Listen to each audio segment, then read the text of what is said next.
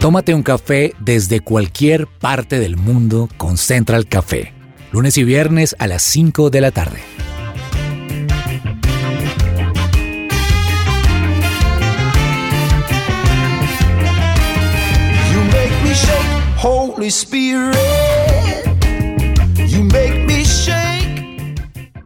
Hola, hola, ¿qué tal a todos? Qué rico saludarlos hoy desde donde sea que nos estén escuchando, desde cualquier parte del mundo, porque sé que nos están escuchando en muchos lugares. Hoy especialmente saludo a mi familia que me escucha desde Madison, Wisconsin, en Estados Unidos. Bienvenidos a todos ustedes que nos escuchan hoy. Y hablando de familia, yo quisiera que hoy empezáramos a hablar de esos recuerdos, esos recuerdos que nos han marcado en familia. Samuel Ramírez. Un saludo muy especial a Ani, Juanita, a todos nuestros oyentes. Yo no mando un saludo tan lejos, mando un saludo a mi familia que me está escuchando desde Puente Nacional. Santander. A mucho honor. mucho honor. Recuerdo especial. Mm, nosotros tuvimos el privilegio por el trabajo de mi papá y de mi mamá poder vivir en la hermosa ciudad de Cartagena. Entonces tuve ese privilegio de vivir seis años al lado de la playa y poder disfrutar todos los días, estudiar en la jornada de la tarde todos los días, poder ir a la playa en la mañana antes de irme al colegio. Pero recuerdo algo muy especial y es que estaba durmiendo y mi papá, que jugaba fútbol y, entrenaba con el equipo allá, llegó como 6 de la tarde y nos, nos dijo mi mamá y a mí, necesito que salgamos ya, vamos allí a la playa un momento. A esa hora uno no va a la playa, ya cuando está anocheciendo, pues. Y cuando llegamos, resulta que la playa había sacado una tortuga gigante. Pero gigante es más o menos como el tamaño de un Renault 4. Así todas las personas estaban encima, pero eso para mí de niño Wow. fue impactante ver eso. ¿Una tortuga viva? Estaba golpeada en la cabeza. Entonces habían unas Toyotas que la estaban sacando y la estaban arrastrando, pero eso fue el plan. En esa época no existían las cámaras como ahorita, entonces los recuerdos casi que quedan solamente en la mente. Y la Toyota sacándola así, bueno, toda la noche. Al otro día salen noticias de aquí de, de Colombia. La tortuga le había golpeado como un yate en la cabeza, entonces estaba medio viva. Intentaron revivirla y no. Entonces un helicóptero la regresó otra vez al mar como para comida de tiburones, pero... Desde ahí entonces me meto con zapatos a la playa. Para de bien.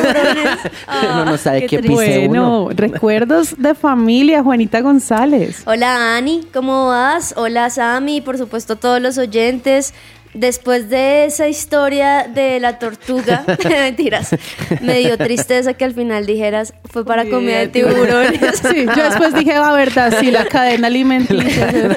Pues la verdad, mientras preguntabas eso y Sammy hablaba, uy, la verdad que podría tener un montón de recuerdos, pero creo, pensando cuando vivía con mis papás y eso, el mejor de los planes y que era de mis favoritos era típico, los domingos era para hacer algo de comida todos.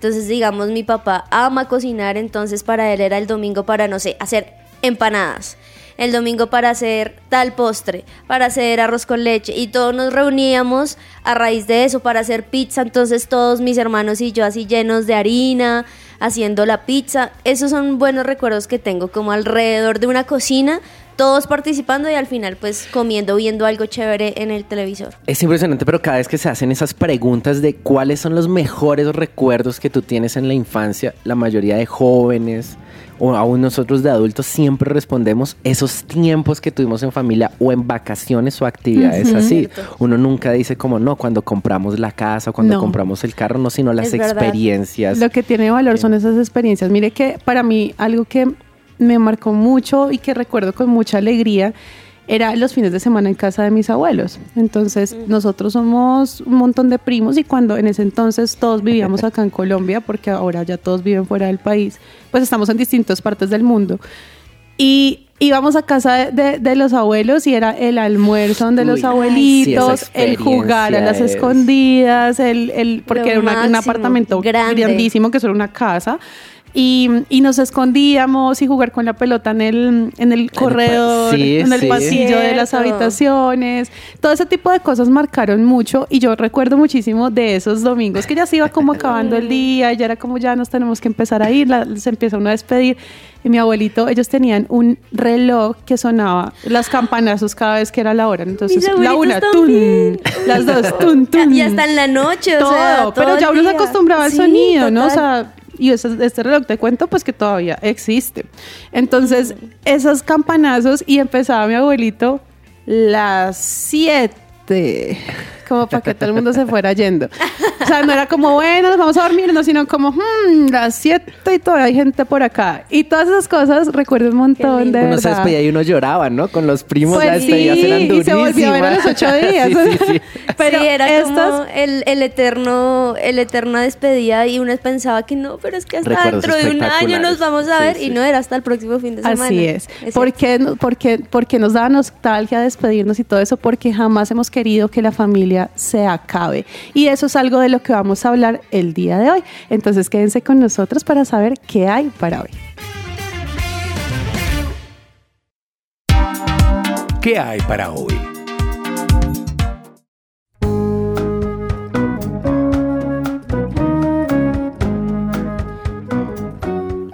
¿Sabía que si tiene un hijo en condición de discapacidad es probable que le den pensión anticipada de vejez?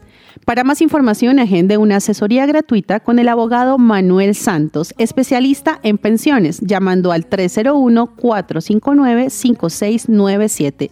301-459-5697. Bueno, pues si eso les contamos, nunca hemos querido que la familia se acabe. Esa nostalgia que usted ha sentido al despedirse en una puerta de un aeropuerto, al despedirse en la puerta de la casa de sus abuelos, al despedirse al irse, mudarse de ciudad, siempre ha- has tenido un motivo y es porque dentro de usted está ese sentimiento de querer pertenecer a la familia, ¿cierto? Ser parte de algo. Y familia precisamente es lo que Dios creó. Dios creó una familia desde el inicio con Adán, con Eva, hombre y mujer que tuvieron descendencia. Y resulta que en este tiempo estamos viendo que la familia en realidad es una especie en peligro de extinción. Quiero contarles la historia o como la anécdota de Catalina Huitrago. Ella es una diputada de Buenos Aires que celebrando Día Internacional de la Familia hace un año y para conmemorarlo puso en sus redes sociales una foto de ella compuesta por su marido y sus tres hijos, ¿no? Su familia, núcleo familiar. Y acompañó la, la imagen con una frase de Chesterton que dice, quienes hablan contra la familia no saben lo que hacen porque no saben lo que destruyen. Inesperadamente esa publicación desató la furia de aquellos que paradójicamente se autoperciben como abanderados de la tolerancia y la diversidad. Paradójicamente, ¿por qué? Porque cuando tocamos estos temas, la intolerancia es lo que primero se levanta. Y estos comentarios ya no estaban agrediendo a nadie, ¿sí? Pero ella, ellos empezaron a lanzar contra ella muchos comentarios y contra sus hijos toda clase de insultos y acusaciones. Miren lo que, lo que lleva solamente decir, esta es mi familia y con esto me identifico y con esto estoy feliz. Y si acusan a mi familia y están en contra de ella, no saben lo que están destruyendo. Pues de esto queremos hablar el día de hoy, porque en realidad hay muchísimas cosas alrededor de, de- de todo lo que está pasando con la familia tradicional, Samuel. Sí, es que si uno analiza no muy pocas generaciones, ¿cómo se dirían? Ascendentes hacia atrás. Ajá, ascendentes. Sí. sí. Las familias eran numerosas, o sea, como, como hablamos al inicio del programa, alcanzamos a conocer familias o nuestras familias de esos primos de 13 hijos, 10 hijos, 11 hijos que uno iba a la casa y las casas eran gigantes, que habían cuarto para todos, pero poco a poco, pues sí se ha ido como, como si estuviéramos en vía de extinción, ¿no? Entonces las familias numerosas pasaron por temas eh, hacer ahora menos, ¿sí? O sea, pasaron a cuatro, a tres, ahora estamos escuchando familias que tienen solamente un hijo o incluso que ya no quieren tener hijos. Eh, mucho se debe a que ha aumentado el tema de las familias con mamás solteras, entonces esto pues dificulta, pero también económicamente hay una estadística en que lo que antes un papá de familia, una mamá podían sostener a sus hijos o sostener una familia, ha disminuido. El ingreso ya no permite que uno pueda tener eh, esa facilidad de poder darle a los hijos lo que, lo que uno quiere. Eso viene desde la revolución industrial, que esas familias numerosas disminuyeron y ahora se está viendo como, como que no es tan asequible poder tener una familia. Además de eso, Samu, pasa algo, digamos que son muchísimos factores. Está la parte de el tema económico y financiero. Está también esa parte de, de mamás y papás, porque nos enfocamos mucho en las mamás, pero también hay muchos papás que toman la decisión de tomar las riendas de, de la crianza también de sus hijos, porque muchas mamás los abandonan. O también roles que están desdibujados. Entonces, papá y mamá ya no están, pero es la abuela la que cría y todo esto. Y además de eso, pues muchos niños y jóvenes creciendo solos, viendo modelos que no son los adecuados, modelos que no son los tradicionales, modelos que no son los que Dios nos, nos indicó, ¿no? Entonces, Juanita, además de eso también hay algo y, y son los divorcios, que están afectando Sí, muchísimo. Es que es impresionante cómo no solamente son algunos aspectos a través de las generaciones, sino también la concepción de lo que se tiene como familia hoy día. Y es que estaba leyendo un artículo y muchos de las personas a las cuales le preguntaron que eran ya sean mamás o esposas y esposos, decían que dentro de la decisión que tomaron para casarse, también estaba asimismo de libre la decisión para divorciarse. Wow. Y es impresionante como en Colombia en los últimos 10 años, entre 2012 y diciembre del 2021, se registraron 101.103 matrimonios civiles y de ellos 214.266 divorcios. Wow, o Eso sea, más de los que decir- se casaron en el año se divorciaron. Eso quiere decir, sí, exactamente, eso quiere decir que por cada tres matrimonios se da un divorcio en Colombia. Y esto es impresionante porque además los matrimonios que hemos visto a través del 2012, que fue, digamos que lo que hicieron aquí en el artículo estos últimos 10 años, al 2021, el 2021 ha sido el año donde más divorcios hubo en Colombia. Claramente ahí se le suma todo lo que se vivió en la pandemia, porque la depresión, la ansiedad que se vivió, el que tenían que estar todos los días juntos, eso empezó a tener algunas consecuencias como el divorcio. Y es impresionante porque muchas veces, y lo que decían aquí, es que desde el registro civil firman, pero hablándose dicen, así mismo como hoy hoy estamos teniendo la libertad de casarnos, tenemos la libertad de divorciarnos. Wow, qué doloroso. Sí, Pensar y- en el fin de algo que se supone que se está construyendo. de Cuando, iniciar, cuando hasta no ahora están, exactamente, cuando hasta ahora están, vamos a comenzar, ya están pensando en cómo sería el fin. Y algo de lo que también mencionaban es que este tipo de situaciones, como claramente una pandemia afectó mucho, pero esas situaciones de estar juntos en una casa, de poder tener una comunicación más constante, de tener una relación así, es lo que ha hecho que se afecte muchísimo en sí esta decisión de seguir juntos. Digamos, se mencionaba que en la pandemia las mujeres fueron los que tuvieron mucho más momentos de estrés, de ansiedad. ¿Y cómo hacían ellos entonces? Pues se desquitaban con el esposo y al revés, el esposo entonces porque perdió el trabajo, porque no sabía cómo mantener, porque ahora sí estaba pendiente quizá de los niños y no sabía cómo hacerlo, se desquitaba con la esposa y su decisión después de que terminó la pandemia No fue puedo con esto. divorciarse, exacto. De hecho, lo que les decía, el 2021, a raíz de todos los años de Colombia, ha sido el año donde más se han registrado divorcios. En familia vamos a ver muchísimas cosas y ahorita tenemos unos invitados que nos van a hablar un poco más de este tema. Pero antes de conocerlos, Samuel nos tiene una invitación. Qué tema tan espectacular, pero antes de continuar voy a hablarles de esto. Ustedes conocen Jericho Color Festival, ¿han Uy, ido? Juanita? planzazo. Planzazo. Planzazo. Recargado como nunca de música, speakers y experiencias para toda la familia. No te lo puedes perder. Bogotá, sábado primero de octubre, Colegio Corazonista. Adquiere ahora mismo tus entradas en e-ticket o en Coffee and Jesus.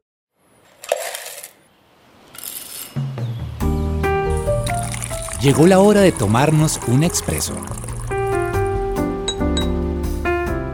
Y hoy los invito a que nos tomemos un expreso y hagamos parte de esta conversación tan importante, pertinente para estos tiempos y hablemos acerca de la familia.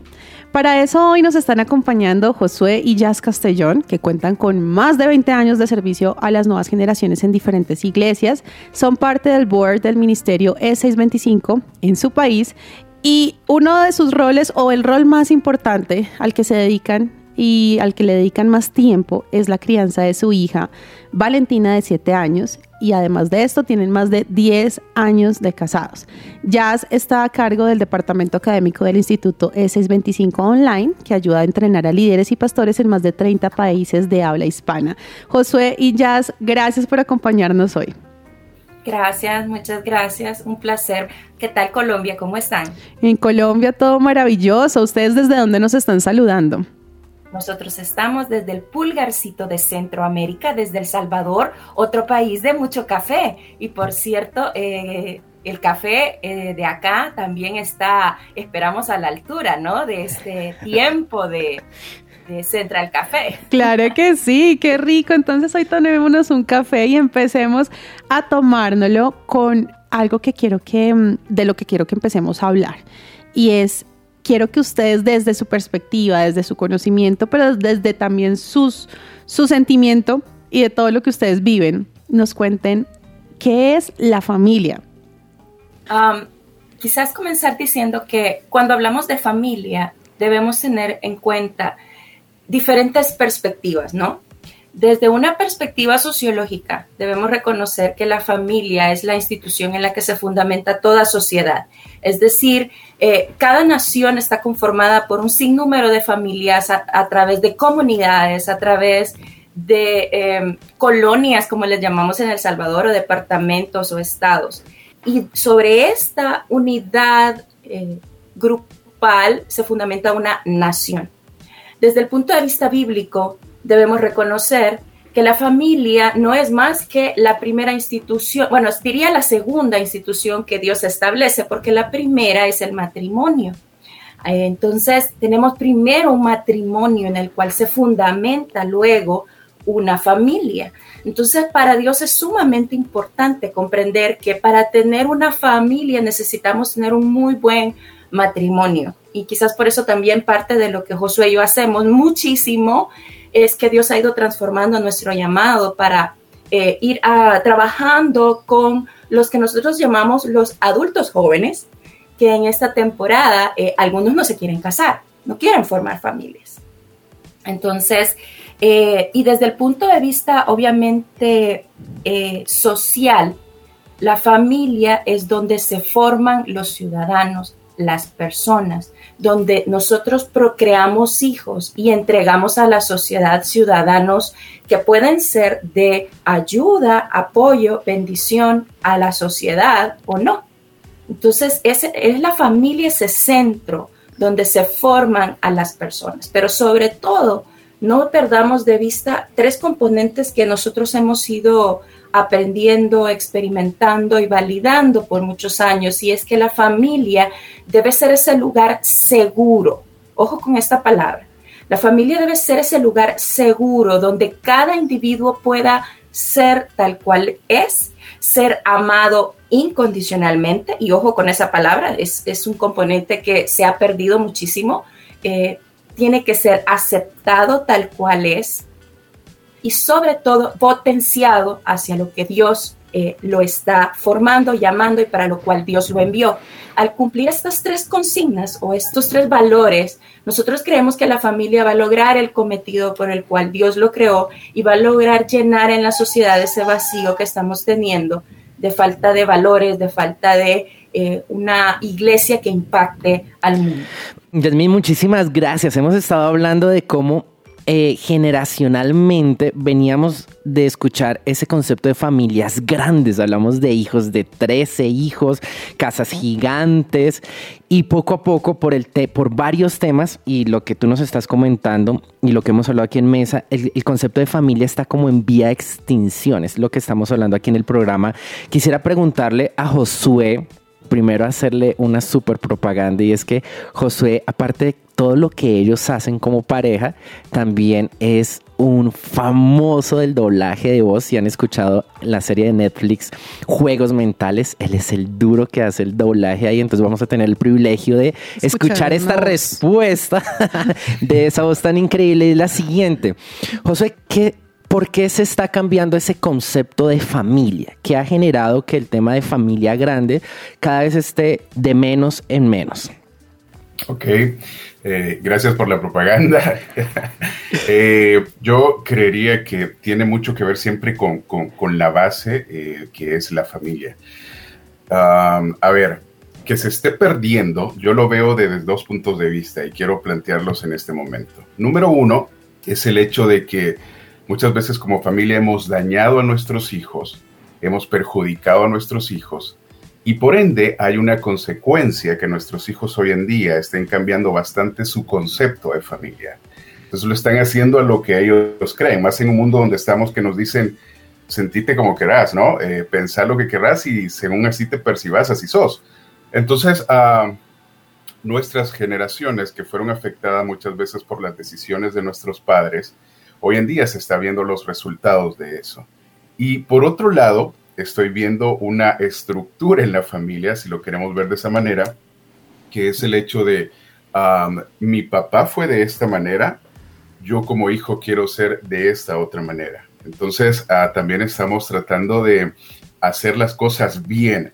Es decir, mi papá fue criado a la antigua, pero yo quiero ser las cosas diferentes. Yo quiero jugar con ella, quiero ah, hacer muchas cosas con ella eh, cosa que quizás en nuestros padres eh, quizás no existía.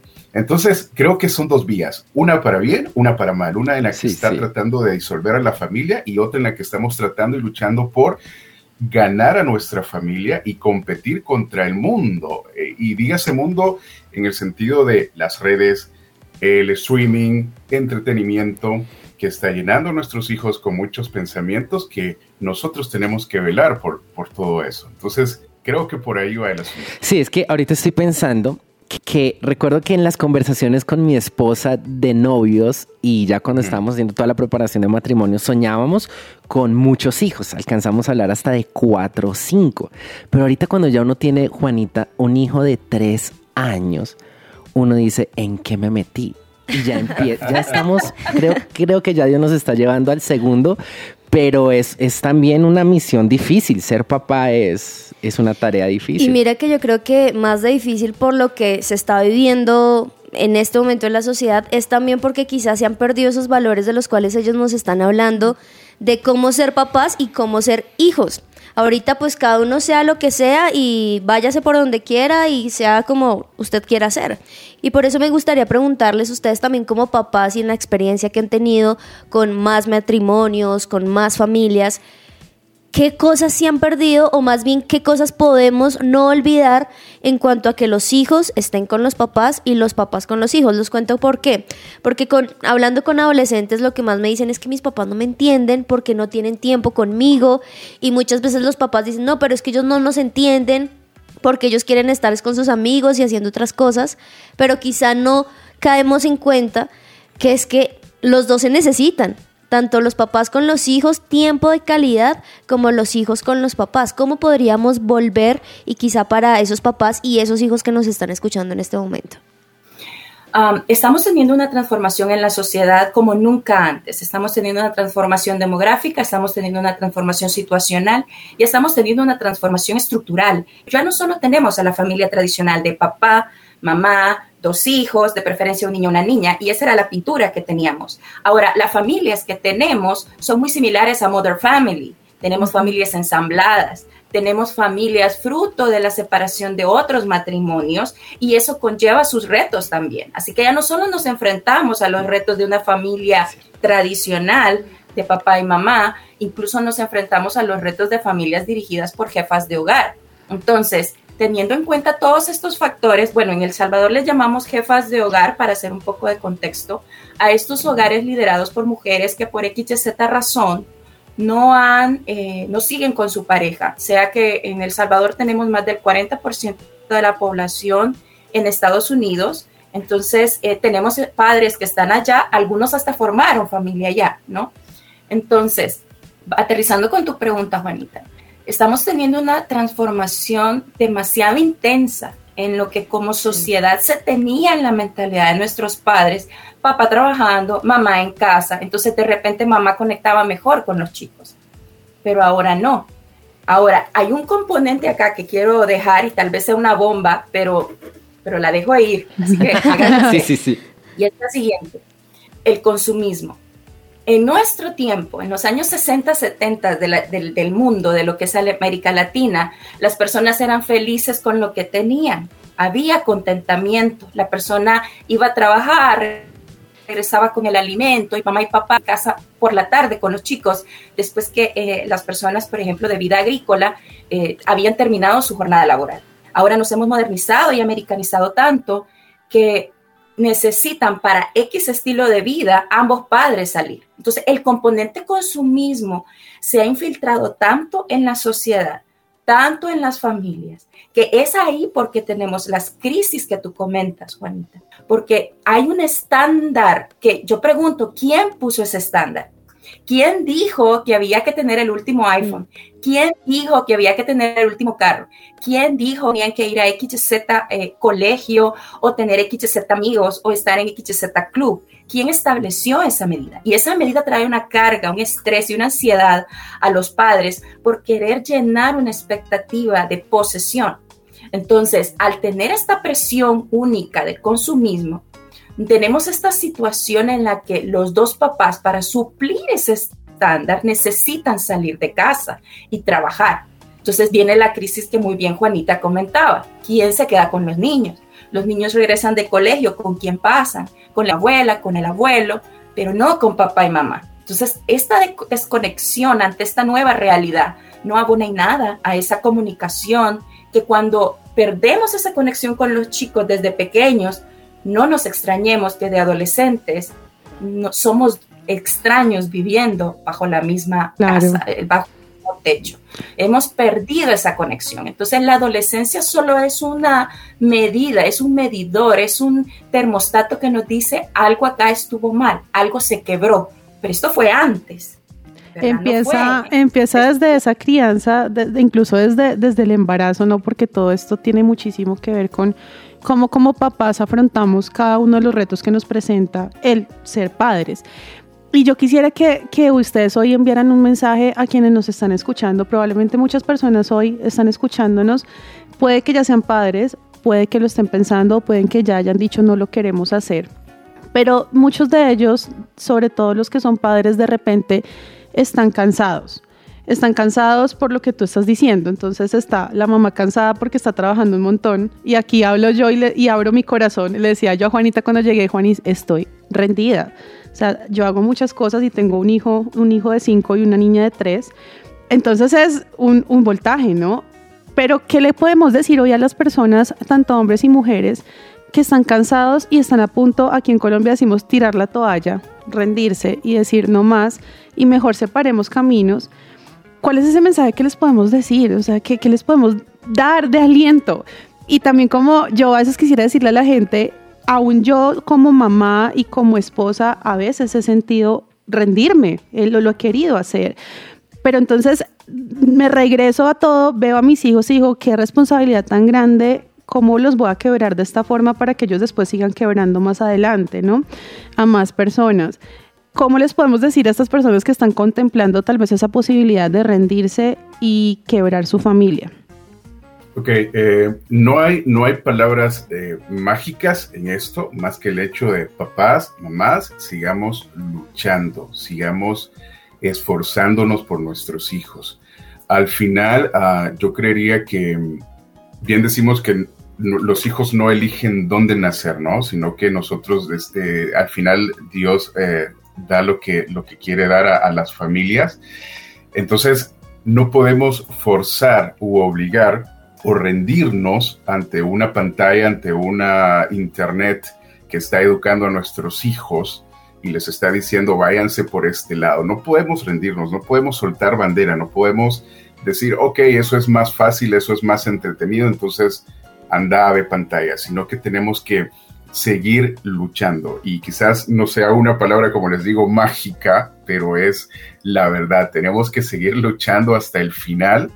Así que padres, sigamos luchando, sigamos adelante, sigamos desgastándolo por nuestros hijos, porque al final son nuestra herencia y es parte de nuestra responsabilidad el seguir eh, guiándolos, el seguir alimentándolos espiritualmente a sus vidas y seguir avanzando hasta que ellos sean plenos en Cristo Jesús. Y yo le agregaría eso, evaluémonos, evaluémonos como papás que estamos sacrificando por, evaluémonos, detengámonos, hagamos una pausa. Si tú estás muy cansado, nosotros hicimos pausas. Eh, nos preguntaba Juanita, a manera personal, ¿qué hicieron? Bueno, yo trabajaba en una transnacional eh, que vendía eh, antes químicos, este, y era un trabajo exitosísimo para mucha gente pero estaba pasando factura en mi conexión con mi hija.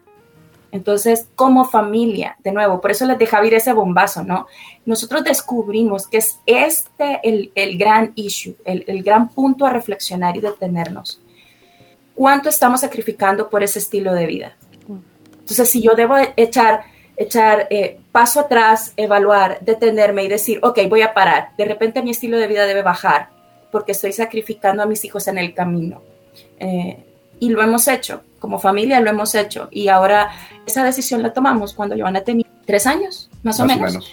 Tres años, ahora tiene ocho y vemos una gran diferencia en ella respecto a la conexión con nosotros. Pasamos mucho tiempo con ella, nos turnamos, quién la va a traer al colegio, quién la va a dejar. Entonces, tal vez papás, a todos ustedes, yo los invito a parar, paremos y reflexionemos, paremos y evaluemos, estamos a tiempo, nunca es tarde. Me encantó una frase de, de Lucas y Reggie Jonier en su libro Los padres que sus hijos necesitan y dicen, eh, yo no debo, si yo estoy luchando contra mi hijo, yo estoy perdiendo la relación con mi hijo, pero si yo estoy luchando por mi hijo, yo voy a luchar por la relación con él. No sé si hace sentido. O sea, nosotros debemos dejar de luchar contra nuestros hijos y comenzar a luchar por nuestros hijos. Y eso significa detenernos y evaluar qué tipo de mamá, qué tipo de papá quiero ser cuánto tiempo voy a dedicarles. Eso es irreemplazable. El, Internet, todas esas otras cosas que pensamos que los llenan, eso no es lo que realmente ellos piden. Como bien Juanita decía, los adolescentes piden conexión al final. Entonces, ¿cuánto estoy sacrificando de mí, de mis hijos, por no tener tiempo para sustituirlo con cosas que al final no son lo que van. No es lo que necesitan y construyen. Tal cual. Así que eso sería nuestro, nuestro aporte. Muchísimas gracias, Josué y Jazz, por acompañarnos el día de hoy. Nos han dado enseñanzas muy, muy buenas. Me acabo de animar por el segundo año. Ok, muy bien. gracias por, por, habernos acompañado el día de hoy. Gracias, gracias. a ustedes.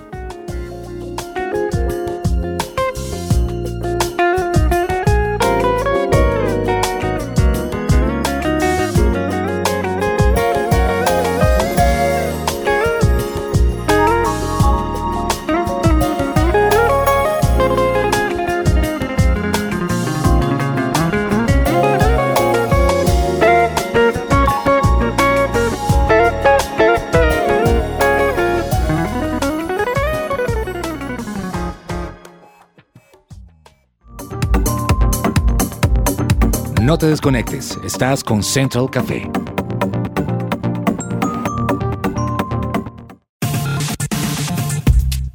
Su presencia radio, 1160 AM.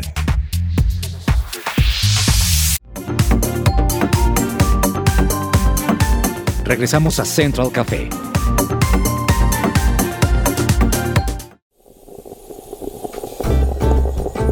Datos curiosos y tostados.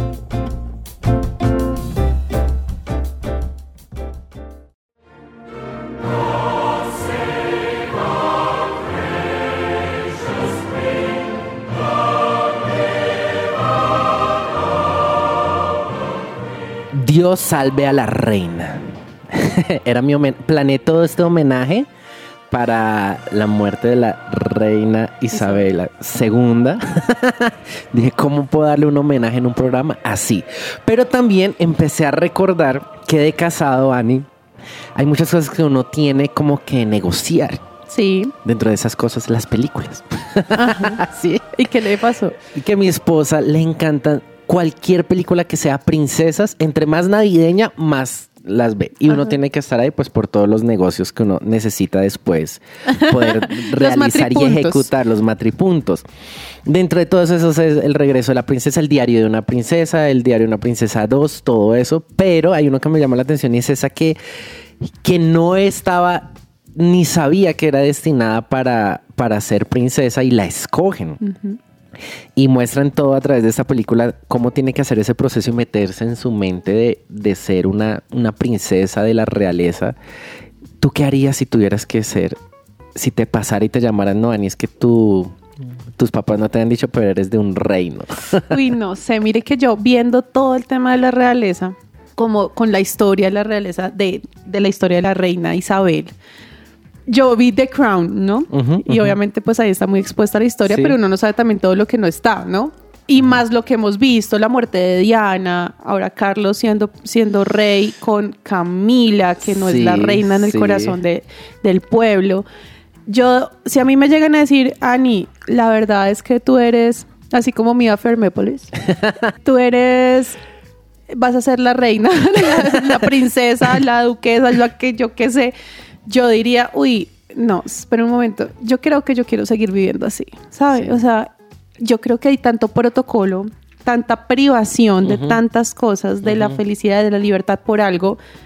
Ahorita Meghan y, y- y Harry están Ah, por fuera, de tomar una decisión de irse. Yo creo que yo haría exactamente lo mismo. Renuncio a mi Renuncias título de princesa. tu título. Pues a alguien que no renunció, la reina Isabela II, quiero dedicarle este dato curioso y tostado. Y son datos curiosos y tostados de la reina Isabel. Por ejemplo, Ani, ¿sabías que no celebra su cumpleaños en el día en que nació? No lo celebraba. No, porque en la en su en realeza se dieron cuenta que el mes de junio es el mejor eh, el mejor mes donde hace el clima perfecto para celebrar cumpleaños. O sea, ¿ella en qué mes nació? sí. ¿Nació en invierno o Ella qué? en abril 21. Claro. Entonces nació en invierno, creo que voy a hablar con mi esposa para hacer un ajuste de mi cumpleaños. Tuvo más de 30 perros Sí, de una raza que le de una raza. Es dueña de delfines y ballenas. Porque todo, toda la costa del Reino Unido le pertenece a ella. Eh, siempre tomaba una copita de ginebra antes de dormir. Le decían que por su edad no debía hacerlo, pero siempre lo hacía. Y estos fueron los datos curiosos y tostados. Dios salve a la, reina. reina. Feliz día.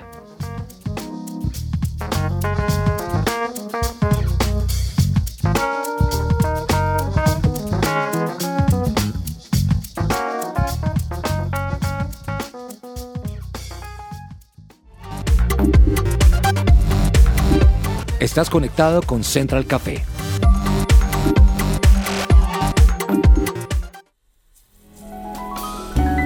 Central Café descafeinado.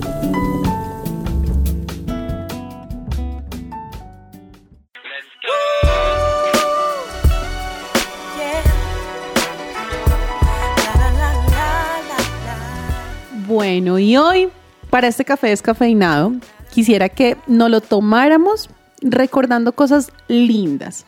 Ya hablamos un poco de lo que significa la familia, de lo que puede pasar si una familia se quiebra. Pero hoy usted que hace parte de una familia, quiero que se tome este café conmigo y recordemos juntos.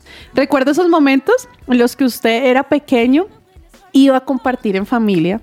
¿A qué lugar iba? Yo quiero que esto sea un café reflexivo, un, un café en el que usted pueda reflexionar un poquito y decir cuáles son esos momentos de familia que dejé pasar.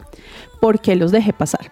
Porque dejé de compartir en qué momento se me volvió paisaje y las cosas sencillas de la vida las olvidé. ¿Y por qué quiero llevarlo hoy a esto? Porque definitivamente cuando no tenemos a la familia cerca o lo que sea que no tengamos cerca, o que es- empecemos a perder es cuando lo empezamos a valorar. No se deje llegar, que usted esté llegando a ese punto para empezar a valorarlo. Así que hoy retome esas cosas que han sido y que fueron de gran valor para usted en su vida, en su infancia. ¿Cuáles eran esas cosas lindas que le gustaban a usted? Las cosas sencillas, las cosas de, de simplemente ir a compartir y ver el tiempo, el tiempo de calidad. hoy le quiero poner una tarea y es que piense a qué persona de su familia no le ha dedicado tiempo de calidad y de repente antes sí lo hacía. Se olvidó del abuelo, ya no volvió, de la abuela, o vive tan metido en su trabajo que no está llamando de repente a su papá o a su mamá si ya no viven con usted a preguntarles cómo están, cómo amanecieron.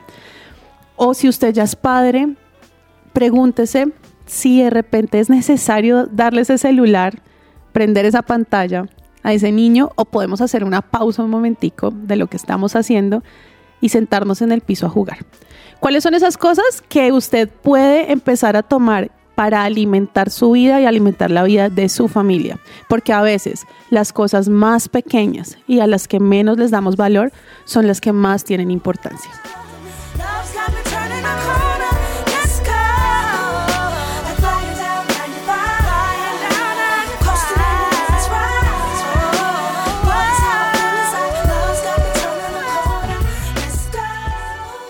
Con este café de hoy terminamos, esperando que ustedes de verdad tomen conciencia y que abracen a su familia. Si tienen hoy al lado a alguien que hace parte Vamos de a su familia, salvar la familia. abrácelo. Así es. Vamos a salvar la familia, vamos a no rendirnos porque no es el momento de rendirnos. No. Juan y Samuel, un gusto haber compartido hoy este programa con ustedes y gracias a todos ustedes que nos están escuchando. Sigan muy conectados con cada uno de nuestros programas. Chao. Esto es Chao. Central Dios salve Café. a la familia.